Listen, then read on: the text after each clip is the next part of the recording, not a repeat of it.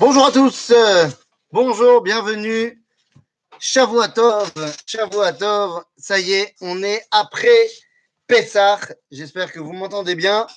Est-ce que tout le monde m'entend? Juste faites-moi un signe comme ça sur l'ordinateur pour me dire que vous êtes là et comme ça on peut commencer.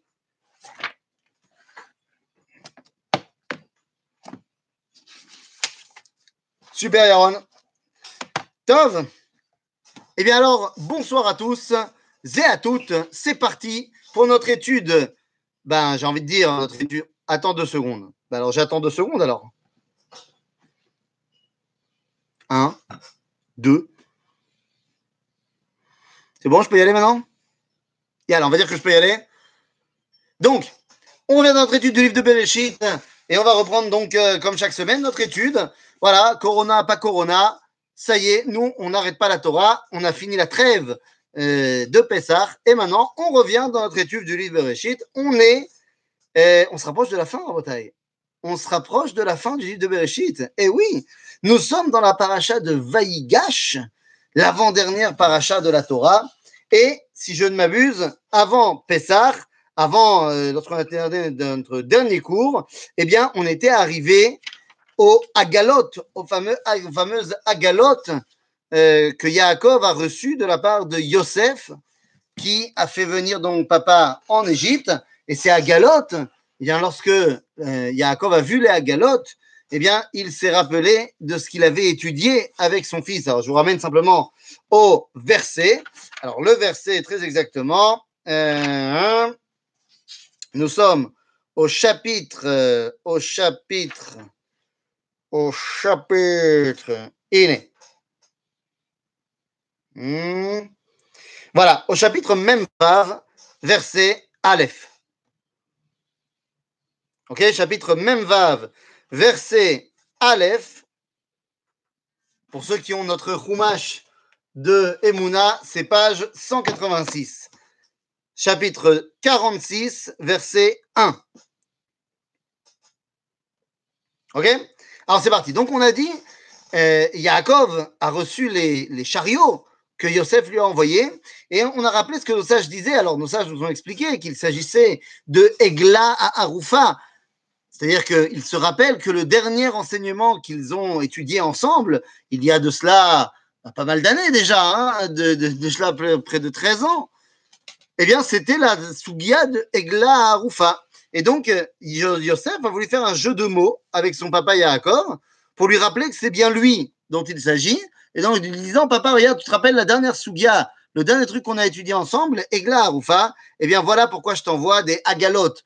Bien que Egel et Agala, ça n'a rien à voir, mais c'est un jeu de mots. Et on avait expliqué, euh, pour terminer notre cours de la dernière fois, hein, qu'en fait, il y avait un Midrash, Midrash Temani, qui nous dit que ce n'est pas le jeu de mots qu'il a voulu faire passer. Car en fait, le dernier enseignement que Yaakov et Yosef avaient étudié ensemble était l'enseignement de la Géoula. Comment et quand doit euh, se dévoiler la Géoula. Et donc, Yaakov lui a envoyé des agalotes parce que quand on parle de la Géoula, dans le Kaddish, on dit que la Géoula, elle viendra Ba'agala ou Bisman Kariv. Ba'agala. Géoula, Ba'agala en araméen. Et donc, il a fait le jeu de mots Agala, Agala. Et donc, c'est là que Yaakov se rend compte qu'il s'agit bel et bien de son fils Yosef, perdu depuis si longtemps, et ça y est, retrouvé. Et donc, comme Yosef est retrouvé, eh bien, l'union du peuple juif est récupérée. Et à ce moment-là, eh bien, le verset qui termine euh, la paracha, le, chapitre même, hey, nous dit Vatechi Ruach Yaakov Viem. Yaakov, tout d'un coup, a retrouvé son roi HaKodesh, a retrouvé sa grande dimension. Et c'est pour ça que le dernier verset nous dit Va Yomer Israël Rav Od Yosef Benichai Elcha Ve'erenu Beteremamut. Tout d'un coup, Israël se réveille. Israël qui avait été plus ou moins en coma depuis 13 ans, depuis que Yosef avait été perdu. Il avait un sursaut lorsque Yehuda avait dit qu'il fallait ramener Binyamin et s'en était porté garant. Mais là, Israël se réveille et c'est Israël qui prend la décision de repartir en galoute, après la galoute de la vanne, de partir en Égypte. Et donc voilà, nous pouvons maintenant rentrer dans le vif du sujet. Verset Aleph du chapitre Memvad. Be'er zevachim aviv Et voilà, Yaakov s'en va à Beersheba, bon ben c'est le chemin, il veut descendre vers le sud pour pouvoir aller en Égypte, il passe à Beersheba. Ah, il n'était pas obligé de passer par Beersheba, il aurait pu longer la côte mais il décide d'aller à Beersheba pour pouvoir faire un sacrifice à Dieu, mais pas n'importe quelle façon de dévoiler Dieu. Et là, Eloé Aviv Yitzhak. Et oui, celui qui a fait de Beersheba son endroit, c'est bel et bien Yitzhak Avinu. Et Yitzhak Avinu, pourquoi est-ce que là, Yaakov fait un hommage au Dieu de Yitzhak et non pas au Dieu d'Abraham, ve Yitzhak? Eh bien, simplement parce que là, il s'agit de partir en exil. Yitzhak, lui, n'est jamais sorti d'Eretz Israël. Il n'a pas eu la permission, n'a pas permis à Yitzhak de partir. Et donc, il est ויישא ישראל וכל אשר לו ויבוא באר השבה ויזבח זבחים לאלוהי אביו יצחק ויאמר אלוהים לישראל במראות הלילה. Dieu se dévoile à Israël, comme on l'a dit. Seulement, c'est terriblement paradoxal, puisqu'il lui dit à Israël et il lui parle pendant la nuit. Or, la nuit, c'est le moment de Yaakov. La nuit, c'est le moment de l'exil. Il parle à Israël alors qu'il va l'accompagner en exil. Et qu'est-ce qu'il lui dit ויאמר אלוהים לישראל במראות הלילה, ויאמר יעקב, יעקב, ויאמר הנני. Et oui, il parle à Israël, mais il lui dit, tu sais ce que tu vas devenir, redevenir en exil, Yaakov. C'est-à-dire que tu étais Yaakov pendant 13 ans, mais tu n'aurais pas dû l'être. Pendant les 13 années où tu étais en Israël et que tu as perdu ton identité parce que Yosef n'était plus là, tu aurais dû rester Israël, mais tu n'arrivais pas à te comporter comme Israël.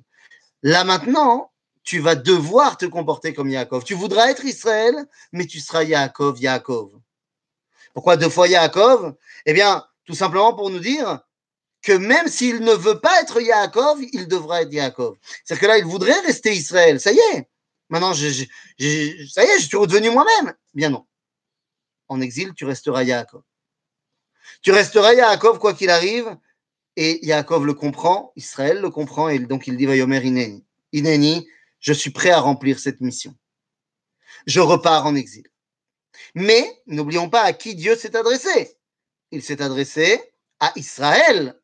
Ce qui veut dire que Yaakov, lorsqu'il sera en exil et qu'il sera Yaakov, eh bien, il gardera toujours en lui ce petit côté Israël, cette petite flamèche, qui le jour venu saura se rallumer.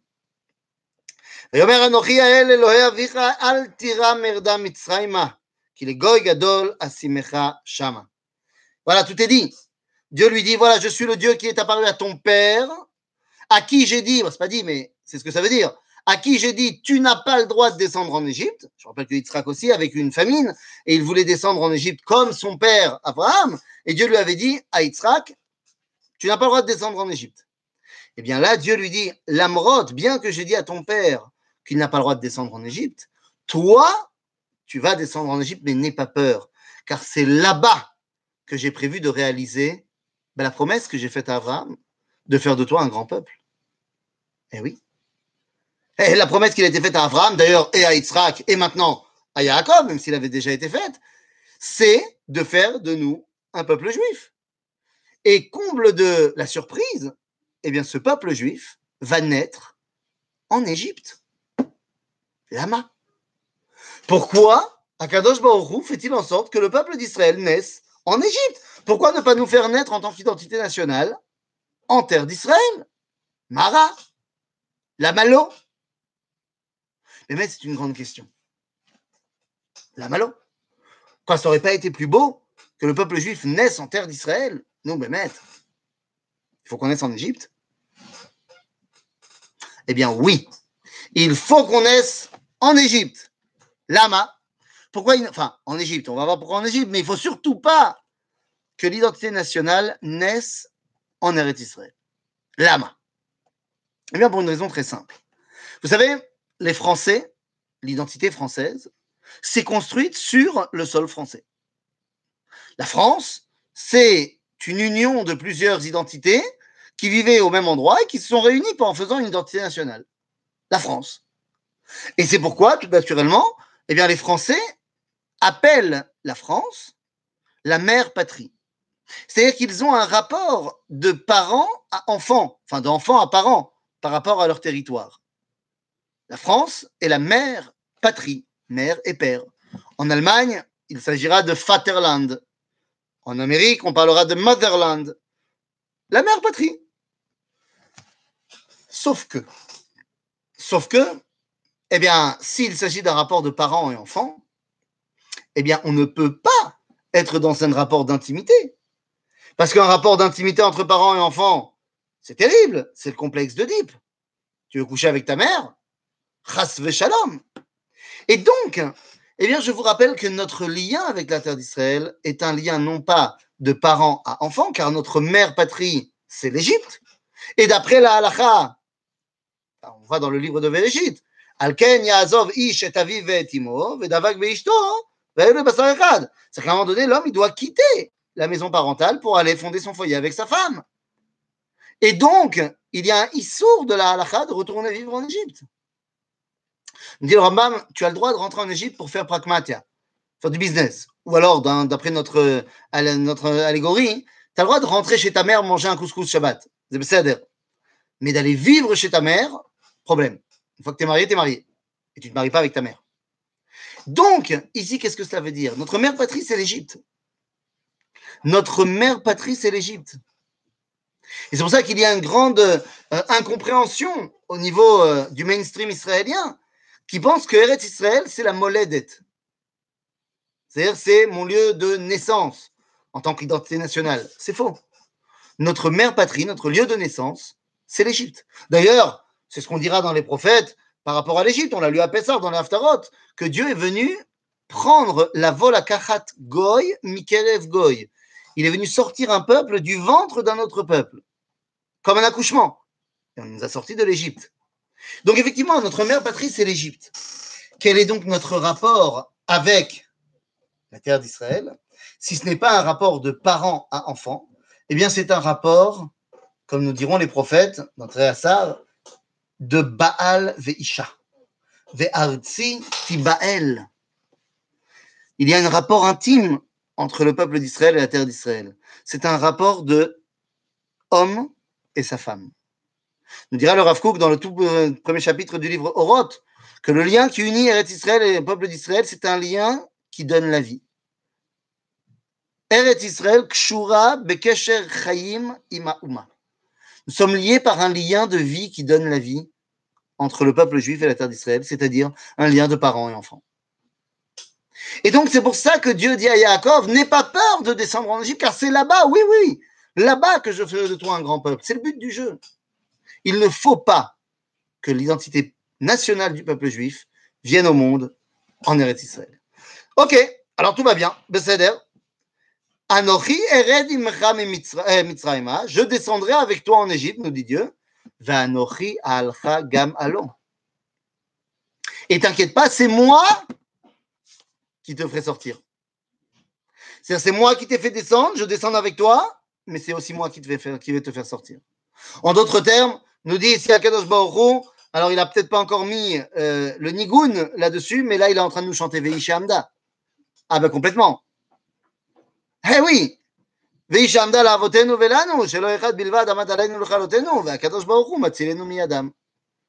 C'est-à-dire qu'au final, Dieu nous dit, ok, je vais être avec toi dans cet exil, mais t'inquiète pas, je serai également avec toi pour la sortie de l'exil.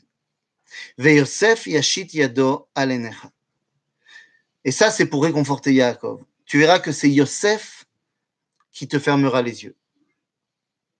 Pendant toutes ces dernières années, Yaakov avait peur qu'il ne puisse pas être auprès de son fils Yosef lorsqu'il partira.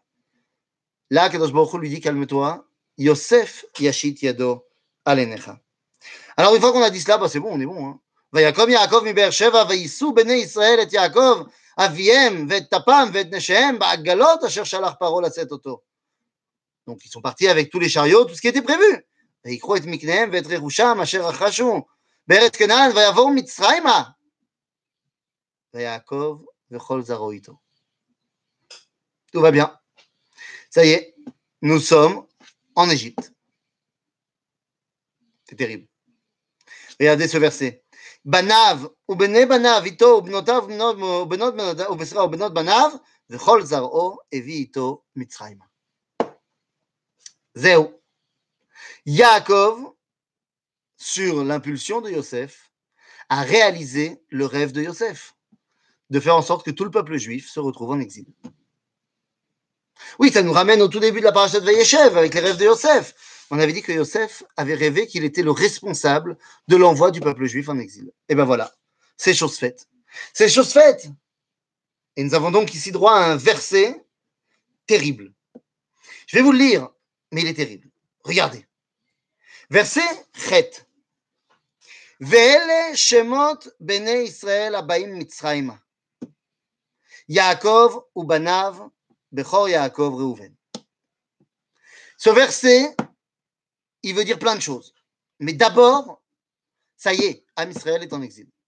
Am Israël dans ses balbutiements, ce n'est pas encore le peuple juif, évidemment, parce qu'on a dit qu'il va naître en Égypte, mais c'est Béné Israël, c'est le futur du peuple juif. Ça y est, on part en exil. Et oui, c'est terrible. Alors qu'est-ce qu'on fait avec ça? Eh bien, il y a deux façons de réagir face à notre départ en exil. En fait, il y en a trois. Trois façons de réagir par rapport à notre départ en exil. Une façon qu'on pourrait qualifier d'orthodoxe, une façon qu'on pourrait qualifier, euh, j'allais dire, euh, non orthodoxe, euh, laïque, et une façon qui est la façon de la Torah. Vous remarquerez que la façon orthodoxe n'est pas la façon de la Torah. Alors, quelle est la façon orthodoxe? La façon orthodoxe de l'exil est de dire, maintenant que nous sommes en exil, eh bien, nous construisons nous-mêmes, avant même que les nazis le demandent, nous construisons nous-mêmes nos ghettos. Et nous faisons cela avec des barrières absolument incroyables. On ne se mélangera pas avec les goïms. On restera derrière notre forteresse. Que ce soit physiquement, on n'ira pas vivre avec eux. On ne s'habillera pas comme eux. On ne parlera pas leur langue. Et on gardera nos noms. C'est-à-dire, on ne s'assimilera absolument pas. Pour nous, nous sommes là parce que nous sommes là, mais nous n'avons plus rien, n'avons rien à faire avec les goïms. Nous ne voulons aucun contact avec les goïms. C'est l'enfermement sur soi dans le ghetto. Il était très certainement nécessaire pendant les 1800 ans d'exil. Bonsoir Marc. Yosef, c'est mon histoire. Là, il faut que tu nous en dises un peu plus parce que je suis un petit peu perplexe.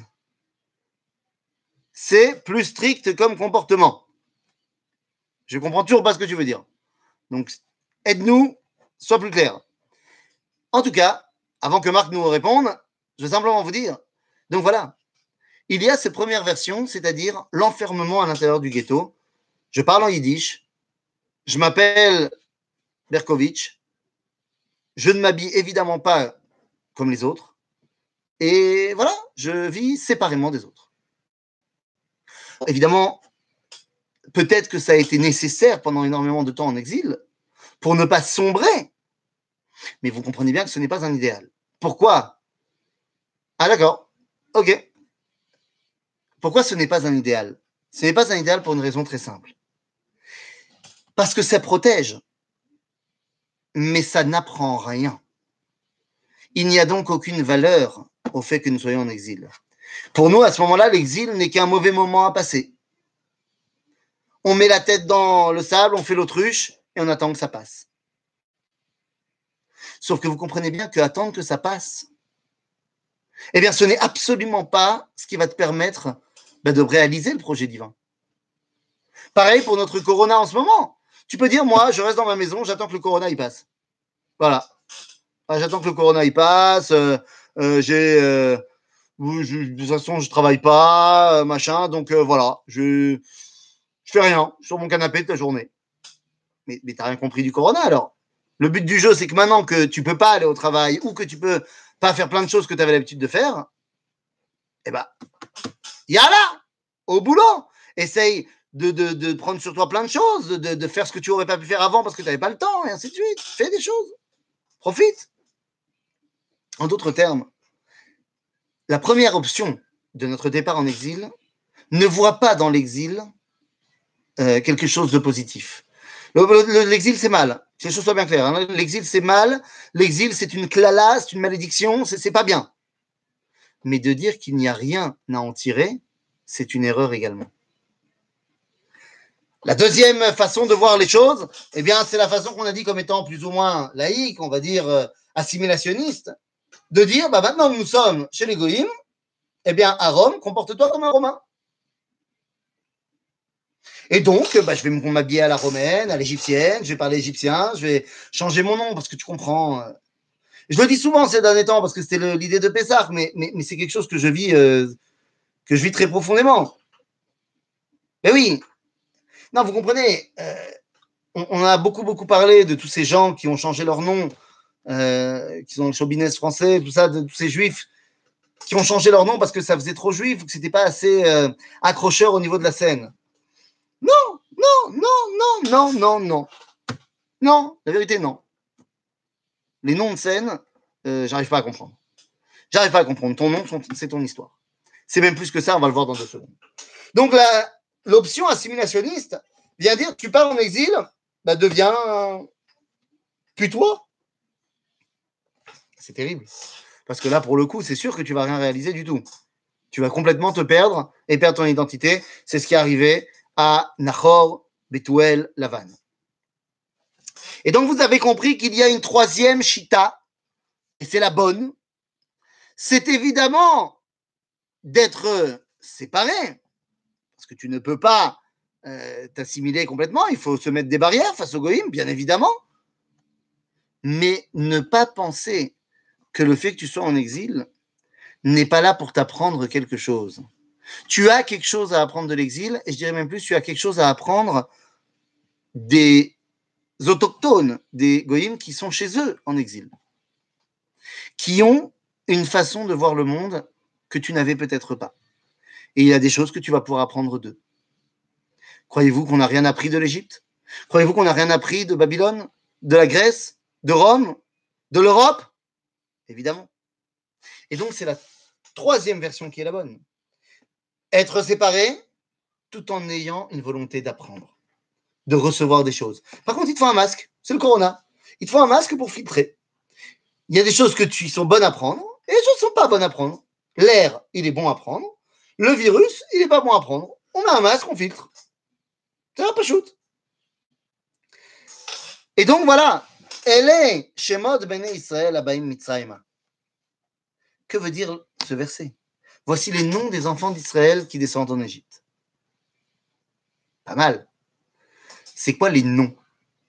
Eh bien, les amis, un nom, un nom, c'est un objectif. Shem, ça veut dire matara. Je fais cela au nom de. Au nom de, c'est quoi? Eh bien, c'est l'objectif.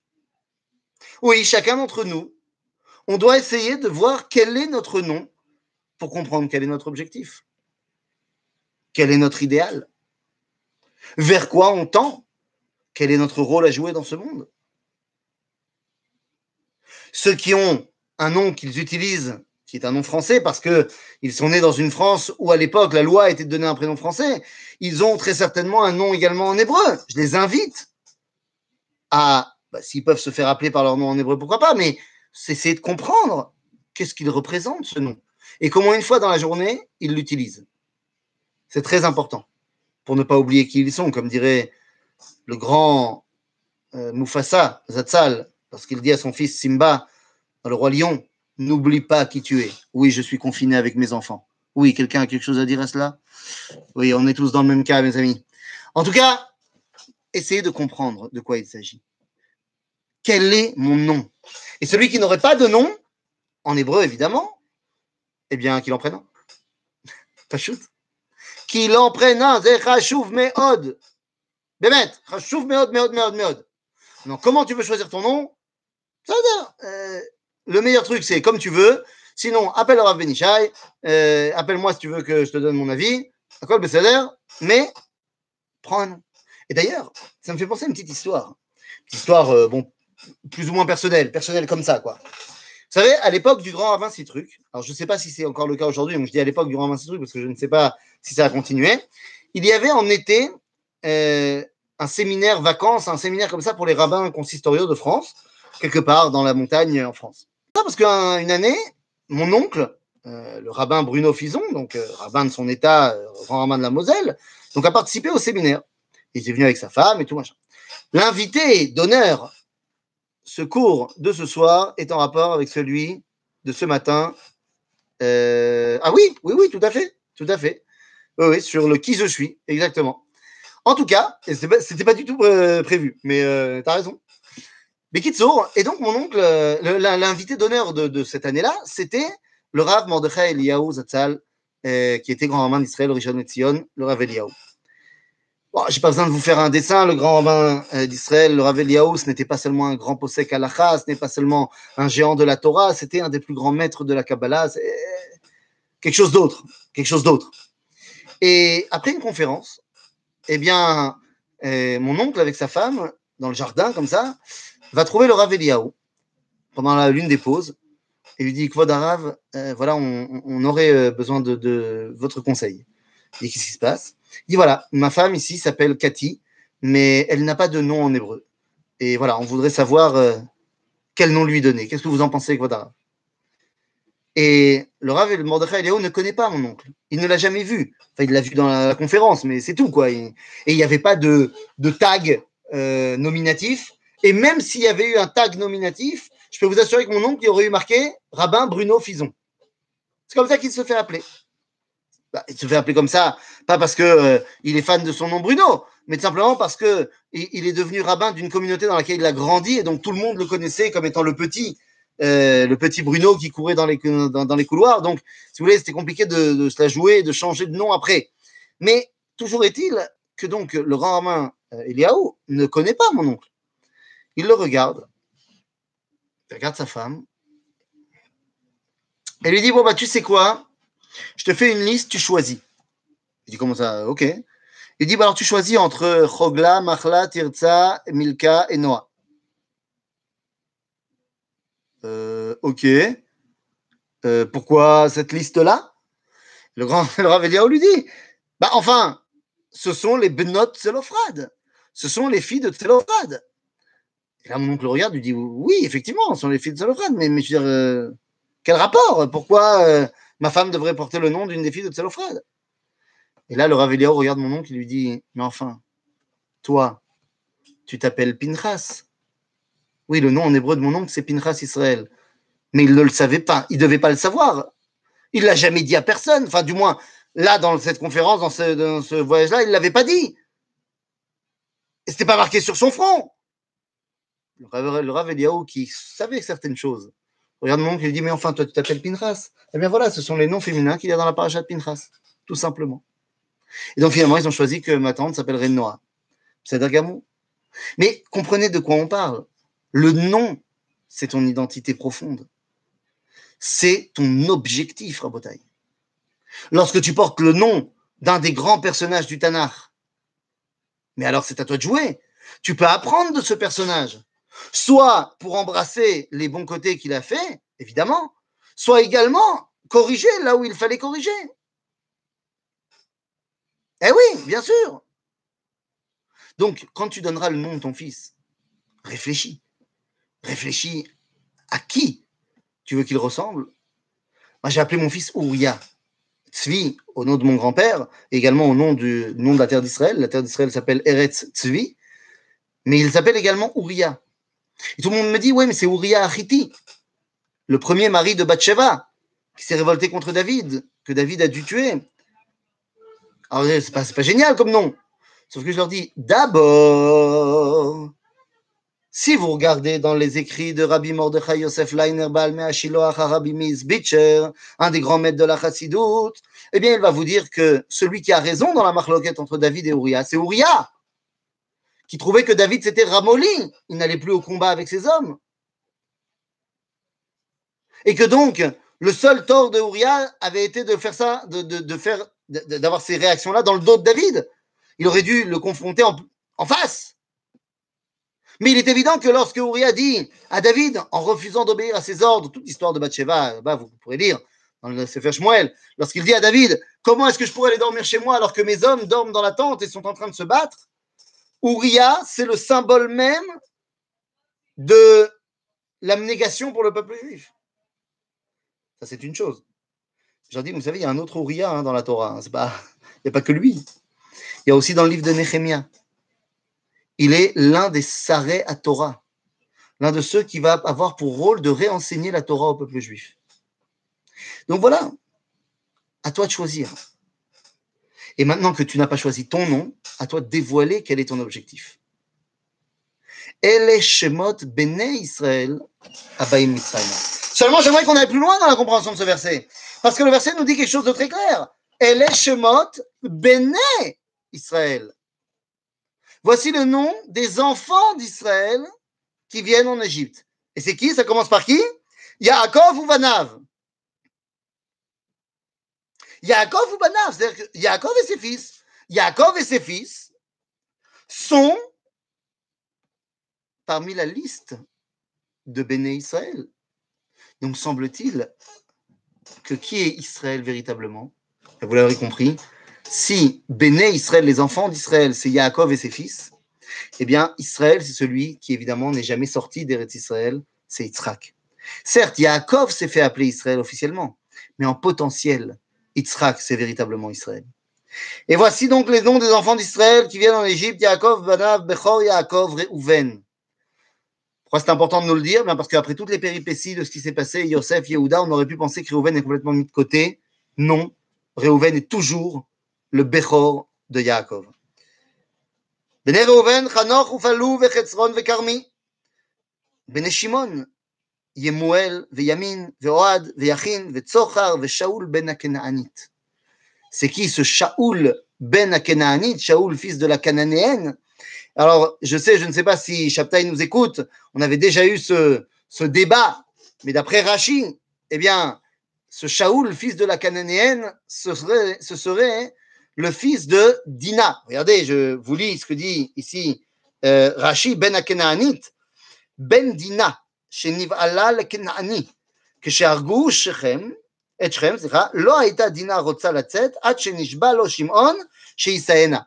En d'autres termes, Rashi nous dit que dans son union avec Shrem, Dina est tombée enceinte et elle a eu un enfant de ce Shrem qui s'est devenu ce Shaoul. Et on l'a appelé Ben Akenaanit parce qu'elle l'a eu avec un homme cananéen. Bon, nous, nous, Veshaoul Ben Akenaanit. ובני לוי גרשון וקהת ומררי, ובני יהודה ער ואונן ושלה, ופרץ וזרח, וימות ער ואונן בארץ כנען, והיו פרץ, חצרון וחמול. C'est-à-dire qu'on nous dit que Yehuda, c'est tout Yehuda ça. Yehuda, il est passé par C'est-à-dire qu'il a d'abord eu Hervé Onan, ça n'a pas marché. Pour les raisons qu'on avait expliquées lorsqu'on a parlé de la parashat Vaïshem. Mais on les cite pour dire que Yehuda, plus que n'importe qui, est capable d'apprendre de ses erreurs. Donc il y aura eu Hervé Onan, Sheila, qui est parvé comme ça, et ensuite Peretz Vezarar pour remonter le niveau.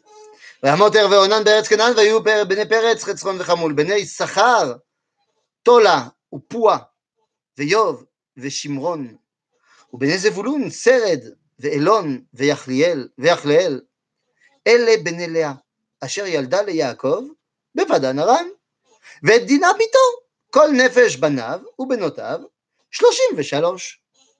קול. שלושים ושלוש, הנה. ובני גד, ציפיון וחגי ושוני, וחגי, שוני ועצבון, ארי וערודי וערלי. ובני אשר ימנע וישבה וישבי ובראייה וסרח אחותם. Serach, c'est cette jeune fille qui a chanté euh, à Yaakov le fait que Yosef était toujours en vie, évidemment. ובנר בראייה חבר ומלכיאל. אלה בני זלפה אשר נתן ללבן וללאה, אשר נתן ללבן צריכה ללאה, ביתו, enfant de Zilpa donc, ותלד את אלה ליעקב 16 נפש. Deux secondes. Les enfants de Léa, c'était combien Je vais le refaire, mais cette fois, vous allez m'aider à compter.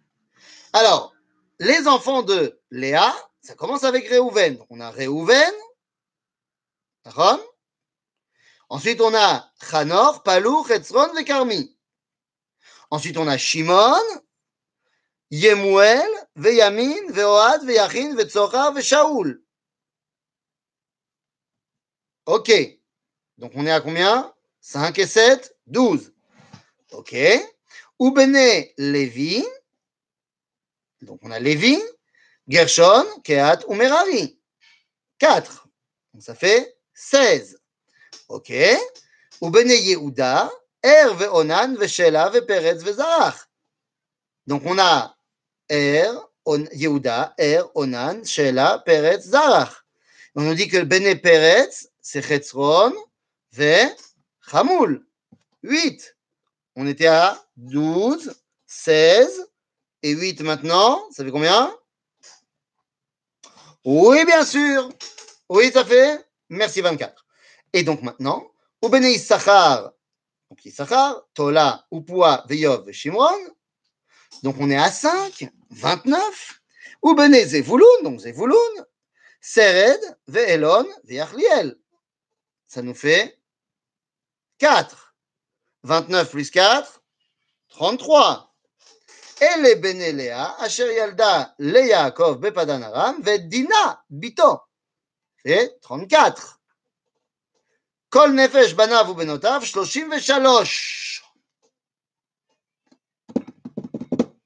Qui est-ce que donc n'est pas dans l'eau? Ben, Très simplement, Shaoul. Puisqu'on a dit que Shaoul, il ne fait pas partie du compte, puisque ce n'est pas le fils d'un des enfants de Yaakov. C'est le fils de Dina qui a été violé par Shrem, donc c'est le fils de Shrem. Donc il compte pas. Tav. Donc on est à 33. On a déjà dû faire une combine. Ensuite, on nous parle des enfants de Zilpa. Alors allons-y. Gad, Tzifion, Vechagi, Shuni, Veetzbon, Eri, Ve'arvodi, Ve'areli. On est à 8. Asher, Asher, Yimna, Yishva, Yishvi, Beria, Veserach, Achotam. Mais les enfants de Beria sont Chever ou Malkiel. On est aussi à 8. Donc là, ça colle. אלה בני זלפה אשר נתן לבן ללאה ביתו ותלד את אלה ליעקב 16 נפש.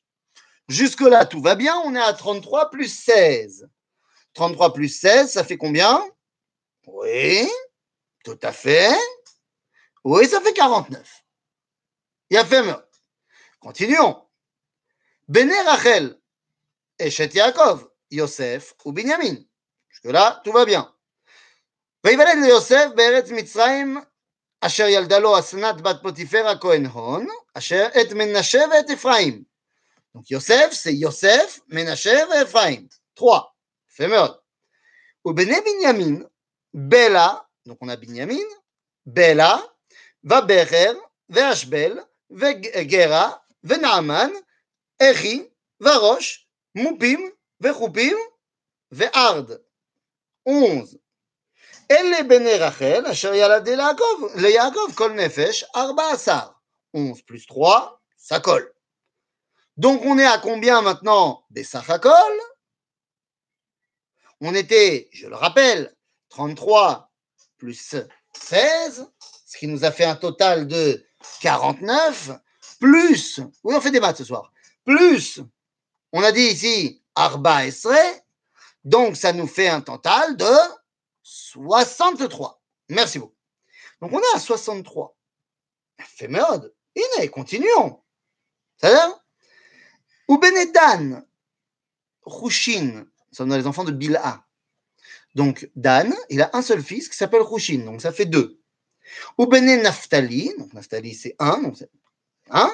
Ou Naftali, Yartzel, Veguni, Veyetzer, Veshilem. C'est-à-dire qu'il en a 4 plus 1, ça fait 5. Donc on est à 5 plus 2. אלה בני בילה שנתן ללבן לרחל ביתו, ותלד את אלה ליעקב, כל נפש שבעה. Ça colle. Ça colle, tout va bien. Donc, nous avons 33 plus 16, 49, plus 14. Oui, oui. Non, ça fait combien? On a dit 63 plus 7. Ah, c'est bien. Ça fait 70. C'est parfait tout ça. On est bon. On a le décompte. Les fameux 70. Iné.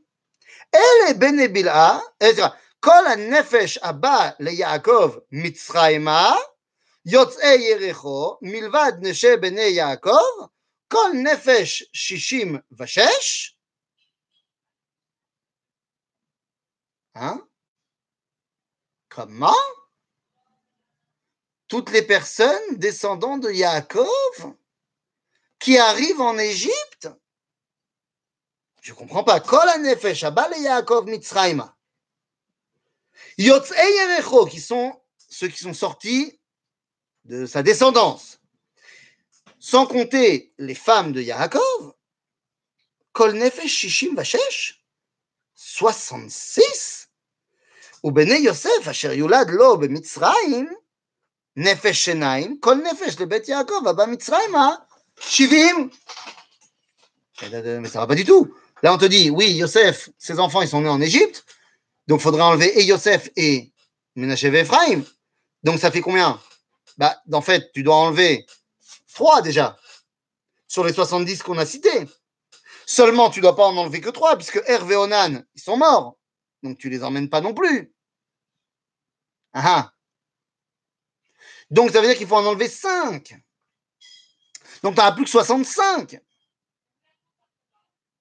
Donc tu n'as plus que 66. Et puis ils sont les 70 Et puis qu'est-ce que ce verset qui me dit? Le verset Kavzain, ou Bene Yosef, Mitzrayim Nefesh Naim, Kol Nefesh le Bet Yaakov Abba Mitzrayima, Shivim. Tout le nombre entier de ceux qui sont les enfants, les descendants de Yaakov qui arrivent en Égypte, sont au nombre de 70, sauf que mathématiquement, c'est pas vrai.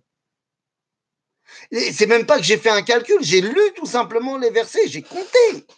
C'est-à-dire, je sais compter. Et je me rends compte que bah, c'est pas vrai. Zepashut l'onachon. Quoi, la Torah serait-elle en train de me mentir? Kara Problème. Comment est-ce que la Torah pourrait-elle? Il y, y en a peut-être qui sont nés entre-temps. Ah non, mais ça, c'est un autre problème. On va te dire que Yochevet, elle était née quand ils sont arrivés en Égypte. Yochevet, elle est née, Mamash, la, contraction, elles ont commencé quand ils étaient au dehors de la frontière et elle est née euh, dans la frontière. Mais là, c'est pas ça le problème. Le problème, c'est pas qu'il n'y en a pas assez. Le problème, c'est qu'on a décompté trop. Tu comprends? C'est-à-dire que la Torah me dit qu'il y en a 70 alors qu'il y en a 65. Où ils sont? Où ils sont ceux qu'on a comptés? Et pourquoi Si tu me dis non, mais on les a comptés de manière générale, alors pourquoi est-ce que la Torah me les a comptés comme étant ceux qui viennent en Égypte? Tu comprends? Bien les amis, je vois que vous commencez à donner des réponses. Neshama, on verra. Eh bien, je pense que vous connaissez d'ores et déjà ma réponse. Eh oui. Pour savoir pourquoi il y a eu ce bug mathématique, vous allez me dire peut-être que Yaakov n'avait pas fait de maths à l'école parce qu'ils étudiaient que la Torah, donc euh, ils ne savaient pas très bien compter. Peut-être, mais je ne crois pas que ce soit la vraie réponse. Et donc, eh bien, vous comprenez bien que pour pouvoir donner une réponse véritable à ce problème, eh bien, il va nous falloir une semaine de répit. Et c'est la semaine prochaine que nous répondrons à cette difficile et épineuse et mathématique question. Les amis, Shavuatov, à bientôt. Euh, messieurs, ceux qui sont euh, en ligne, euh, nous nous retrouvons, nous recommençons l'étude du collèle du mardi matin, dès mardi, 8h à 8h du matin. Alors, il y aura sûrement, enfin, il y aura Facebook, il y aura YouTube Live comme ici, donc j'enverrai le lien demain soir. Mais il y aura peut-être également un moyen de se connecter par Zoom. Ça, faut voir avec la communauté de Emouna. Je n'ai pas encore exactement la réponse. Donc, soit il y aura les deux, soit il y aura uniquement un truc. quoi? Oui, c'est déjà fini. Oui, c'est déjà fini pour des problèmes d'enfants. Ouais, ouais, ouais, ouais, ouais, il faut gérer les temps des enfants et c'est un, c'est insupportable. Il faut gérer euh, toutes les, les différentes zooms des différents enfants et qui n'ont pas de portable parce qu'on a décidé qu'ils n'avaient pas de portable euh, à leur âge. Et donc, eh ben, il y a les zooms de l'école et il y a le truc du sniff et il y a le truc du machin. Et donc, bah, les, les moyens de zoomitude sont, euh, sont limités puisque j'ai l'ordinateur ici et et il y a aussi euh, un autre portable, euh, machin, mais bon, c'est pas assez pour tout le monde. Rajoute à cela le fait que ma femme fait maintenant, là, dans trois minutes, un cours de sport par Zoom, puisqu'on ne peut plus faire de sport euh, en communauté. Donc, comme ma femme est prof de sport, eh bien, elle fait un cours de sport. Et Marc, non, toi aussi, je vois que tu as des problèmes de mathématiques, parce que le cours ne fait pas 30 minutes, le cours fait déjà 45 minutes et 50 secondes. Euh, d'après l'enregistrement de YouTube. Donc, je vois que, en fait, la Torah n'est pas la seule à avoir des bugs de mathématiques. Je vois que toi aussi, ou alors c'est juste parce que tu voulais être tellement euh, euh, humble et tu voulais ressembler à la Torah, et c'est pour ça que tu as fait une erreur de calcul. Nous t'en remercions donc évidemment tous. Et en tout cas, donc je vous dis pour le cours du dimanche soir, à la semaine prochaine. Et pour messieurs qui veulent venir étudier mardi matin, eh bien, on se retrouve pour notre étude du mardi, hein, normal, classique, le mardi, tout est permis. Pierre vote de 8 à 9. Et ensuite, nous aurons un cours de Parachat Shavua, comme on fait chaque semaine. Euh, le cours du mardi matin, c'est le cours du Kollel euh, des messieurs. Donc, euh, donc voilà. Donc ça, je, ne sais pas s'il sera ouvert aux mesdames, mais en même temps, en même temps, si c'est un Facebook, si c'est un YouTube live, bah, je peux empêcher personne de se connecter. Donc, donc mesdames, si vous voulez, mais enfin bon vous serez peut-être un petit peu largué puisque euh, on va suivre euh, la suite de notre étude euh, qu'on a fait déjà depuis quelque temps. Mais la brioute, on va pas quand même pas dire non à la Torah. Voilà, voilà pour les infos. Alors à bientôt.